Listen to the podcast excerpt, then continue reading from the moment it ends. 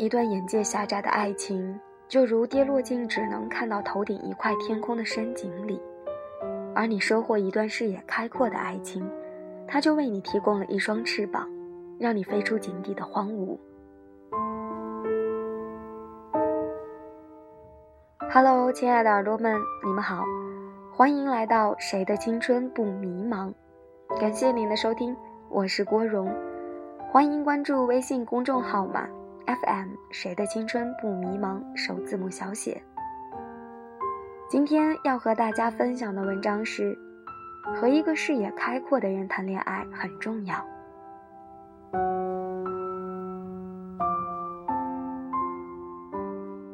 失去联络多年的朋友在 QQ 上出现，地理位置显示在澳大利亚。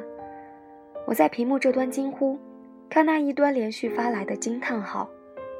两个十几岁相识的玩伴，成长为今日奔三的女人，花费掉几乎一整天的时间，才弥补上失联后各自生活的片段。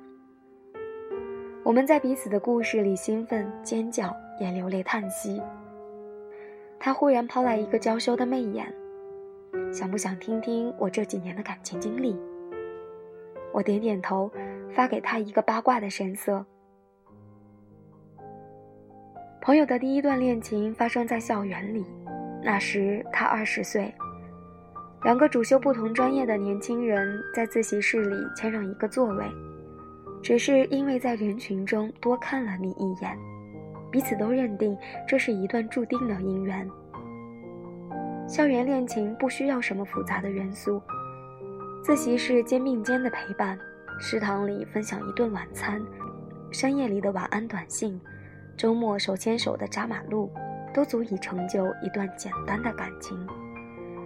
可是渐渐的，朋友发现男朋友身上一些奇怪的行为，比如。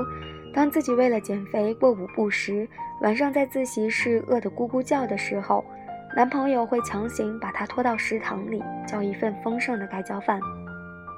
起先，朋友十分感动，却看到男朋友在结账的时候后退一步，一边看他在包里慌忙翻饭卡，一边和食堂阿姨解释：“不是给我吃的。”又比如，每次和哥们儿聚餐后。男朋友都要喜滋滋地和她讲：“真好，又是那个谁抢着买的单。”甚至连两个人一起下馆子改善伙食的时候，男朋友都不忘提醒她：“上回是我结的账，这回……”除了对自己的钱包有着绝对的谨慎，男朋友在生活中也有着固执且偏激的见解。每当看到有男生开着奔驰、宝马出现在校园里时，就认定绝对是拼爹一族。听说女生在民企得到一份实习工作，就妄加猜测一定有干爹相助。同时，也常常把自己这份平凡的家世当做若干失败的借口。没办法，再努力也只能是穷人的命。但这些并不能阻止朋友选择在毕业后和他留在同一个城市奋斗。他相信爱情可以克服一切缺陷。可同居生活很快就给他带来了巨大的改变。朋友不再定期去书店买杂志和小说，因为男朋友说书那么贵，在网上看不是一样吗？她也不再更新在网上写了三年的博客，因为男朋友看了两眼就失去兴趣的说。你那些无病呻吟的文章，有谁会去看？她不再建议周末去电影院看 3D 大片，不再期待为年假计划一次旅行，不再关心哪个文艺青年的小说在热卖，甚至不再出席和闺蜜每周一次的下午茶，而是彻底融进庸碌的人群中，专心做一个只关心一日三餐和生活琐事的姑娘。毕业两年后，朋友去参加同学聚会，惊讶地发现，昔日里被自己埋怨老土的男生，都和埃菲尔铁塔合了影。听着女生间讨论着某个作家的新书和专栏，她这个当年的才女竟对此一无所知。餐桌上，有人谈论当晚的菜系，有人谈国外经历，有人讨论投资理财，有人问他这两年都在忙什么了。他苦笑，不知所云，对着面前的螃蟹干瞪眼。朋友回家后，默默翻出银行卡，两万块是自己全部的积蓄。他封存了许久的旅行梦在心底蠢蠢欲动，推了推电视前的男朋友：“我们去旅行一次吧，就去东南亚，穷游也可以，见识一下这个世界。”她的男朋友扭过头，推了推眼镜，义正言辞地说：“对不起，我还是比较喜欢踏踏实实过日子的女孩子。”朋友花了一个晚上收拾行李。把出租屋里和自己有关的每一件东西都塞进了垃圾桶。她彻底和过去斩断联系，删除男朋友所有的联系方式，辞掉那份永远没有升迁机会的工作，紧握一张两万块的银行卡，想补给自己一个迟到的间隔年。可是，梦想总是比现实来的简单浪漫。当他真正开始为一整年的旅行做计划时，却发现自己原来没有那么勇敢，各种从未经手的问题都摆在了眼前。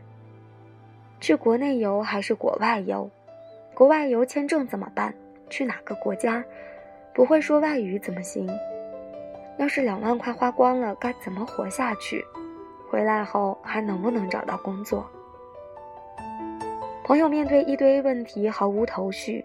正巧看到小区门口贴着周末英文学习班的广告，头脑一热就报了名。没想到就在那里遇见了下一段爱情。这一次的男生是扔进人堆里就翻不出来的那一类，外表实在平凡，可是当他作为年轻的英文老师站在讲台上把自己的人生信条分享给同学时，又是那么的魅力非凡。朋友发了个狂笑的表情，那是我第一次意识到，一个男人的内心可以弥补外表所有的硬伤。班上的同学来自社会上的各行各业，年龄差异悬殊，却都被年轻教师广阔的知识面所征服。两个钟头的课时常要延长到整个上午。这个幽默风趣的男人，平日里在一家公司做翻译。周末到补习班做英文老师，人生经历广阔丰富，在西藏和牧民骑马，在印度冥想过七日，在澳洲的果园里摘果子，在德国一路搭车一路旅行。他为初学英语的同学介绍电影和书籍，他的出租屋就成为读书会和电影会的固定场所。朋友第一次去男生租的单间里，就被他庞大的藏书量震惊了。他一本一本的瞄过去，古今中外的经典，厚厚的摄影杂志、旅行指南。这并不是一个宽裕的房间，可是空间虽然狭小，却处处都干净整洁。墙壁上贴满旅行照片和人生计划，桌面上摆着娇艳的小菊花。那一刻，他爱上了他，因为他的生活就是他的梦想。后来他们在一起，生活处处都有未曾体验过的惊喜。朋友说，就是他帮我一点点重塑了生活中的热情和梦想。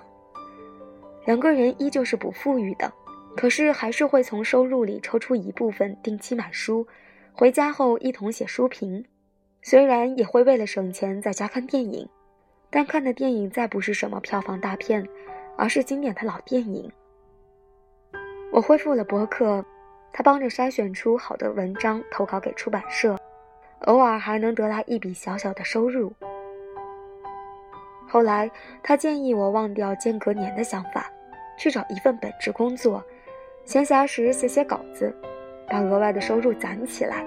我们就用这样一笔笔积少成多的钱走过了好多地方。而当我因为努力工作，终于攒够了一笔小小的资金。而定期给杂志社写稿，也不必让我发愁失去生活来源时，我才开始了我的间隔年。我非常羡慕朋友游历各国的经历，不禁问他：“就是这个英文老师带你去的澳洲吗？你们现在的生活一定非常幸福吧？”朋友回复：“我是独自出门旅行的，我们早就不在一起了。”沉默几许说：“但是他给我留下了很多很多正面的影响，还在一直发挥效用。”朋友在网上把他的爱情故事细致的讲给我，听起来却更像是恋爱中美好的自我升值过程。我忽然想起读书时她是个多么胆怯而没有主意的小女孩，大家都在畅想成为大人物的时候，她却在现实里优柔寡断，没什么提神的梦想和抱负。而如今，当年一同玩耍的小女孩大多嫁作人妇，过上平淡的日子。她却成为这样一个敢于独自闯荡的女孩子。这样的改变经历了十年的光景。人常说时间可以改变一个人，其实改变一个人的，或许是我们在时光里所遇见的各式爱情。你遇见一段眼界狭窄的爱情，就如跌落进只能看到头顶一块天空的深井里；而你收获一段视野开阔的爱情。它就为你提供了一双翅膀，让你飞出井底的荒芜。在心理学上，有一种效应叫变色龙效应，说的是我们很容易去模仿别人，越是亲近的人，我们越容易模仿。夫妻间相互模仿，动作、神情以及气质也会越来越相似。我们常常会羡慕一对相爱的情侣在容貌上相似，竟如同出自一个家庭。却往往忽略了，在一段爱情中，作为彼此最重要的生活伙伴，情侣所各自坚持的价值观也会渐渐趋于一致。一个人的言行、思维、眼界、观念，都会同单身的时候有着巨大的差别。这也就是为什么我们看着身边恋爱后的朋友惊呼：“天哪，他怎么像变了一个人？”爱可以改造一个人，也足以毁掉一个人。我读书时结交的男性朋友，经历过多年的单身生活，终于牵手一个美貌的女孩。他把女孩介绍给我，我在脸书上加她为好友，却看到满屏负面的信息。女孩觉得自己英文不好，决心努力学习，却说好困啊，我要睡觉，不学习了。女孩把减肥当做唯一的事业，频频发表：“我真是吃饱了没事儿做。”每次都要吃胖了再减。有时女孩也会把自己的小脾气毫无掩饰地显示在网络上。你把我恶心到了，再也不打电话给你了，气死我了。后来和男生聊天时，他说到自己不再去徒步和旅行，因为女朋友说才不要一身臭汗晒到皮肤又黑；也不再去博物馆看各种大型的展览，因为女朋友抱怨太无聊了。还不如在家看电视剧。他最近十分苦闷，想要申请移民，只能独自研究材料，女孩却完全帮不上忙，既不会英文，也没有习得一份技能，这些年在国外的时间全部白白度过。我在电话这端不语，深深为那个逝去的他默哀。费尔巴哈说：“爱就是成就一个人。”可是我想。好的爱情才可以成就一个人，坏的爱情令人从敏锐变得愚钝，从勇敢变得唯唯诺诺，从积极变得堕落，甚至毁掉一个人成为更好存在的潜质。相关科学报告显示，爱情其实是身体里一系列化学反应，就是这些化学反应让我们常常爱得无法自拔。不顾他是英雄还是恶霸，非他不娶或非他不嫁。可是，在多巴胺发挥作用时，请给自己足够的理智，去判断眼前这个人到底是一个喜欢周末窝在家里沙发上看一整天电视的人，还是对新鲜事物满怀好奇、愿意和你一起探索生命的人。人生是漫长的修炼，伴侣是最重要的同伴和导师。和一个视野开阔的人在一起，生命中会有很多精彩的发现。而如果此时的你没能拥有这样的爱情，也别急着甩掉身边的那个人。每一段爱情都值得尊重，至少你还有选择成为一个视野开阔的人的机会。人生太短暂，相爱需谨慎。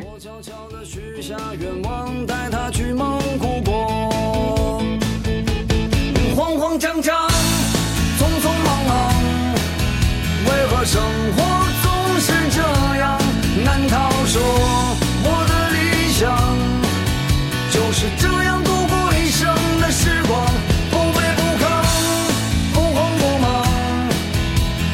生活应该这样。难道说六十岁后再去寻找我想要的自由？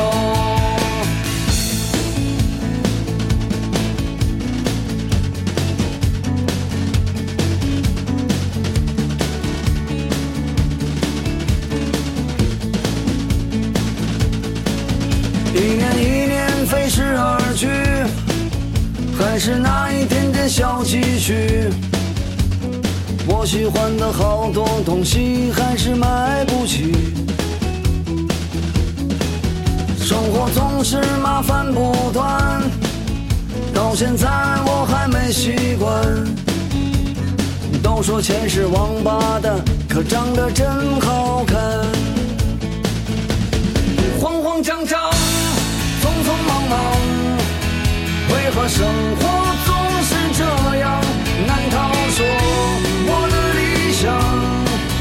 就是这样度过一生的时光？不卑不亢，不慌不忙，也许生活